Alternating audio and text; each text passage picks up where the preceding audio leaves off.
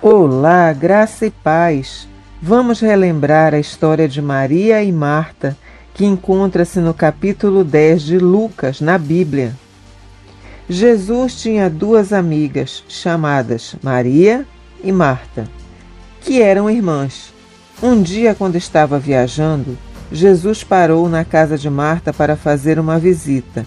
Maria também estava lá. As duas irmãs ficaram felizes quando viram Jesus. Marta foi logo para a cozinha preparar uma comida e fazer limpeza. Ela queria que tudo estivesse perfeito e bem limpo para Jesus.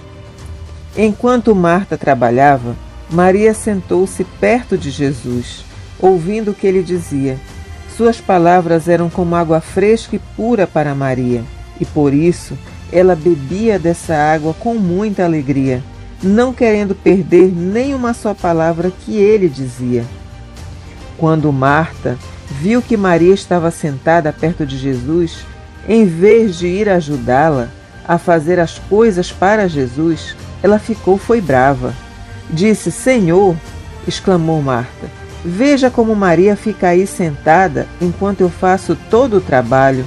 Diga a ela que venha me ajudar.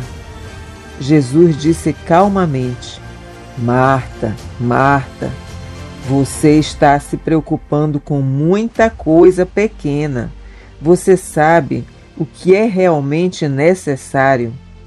Marta olhou para Jesus confusa, sem saber o que dizer. E Jesus disse: Maria fez a escolha certa, e isto não será tirado dela.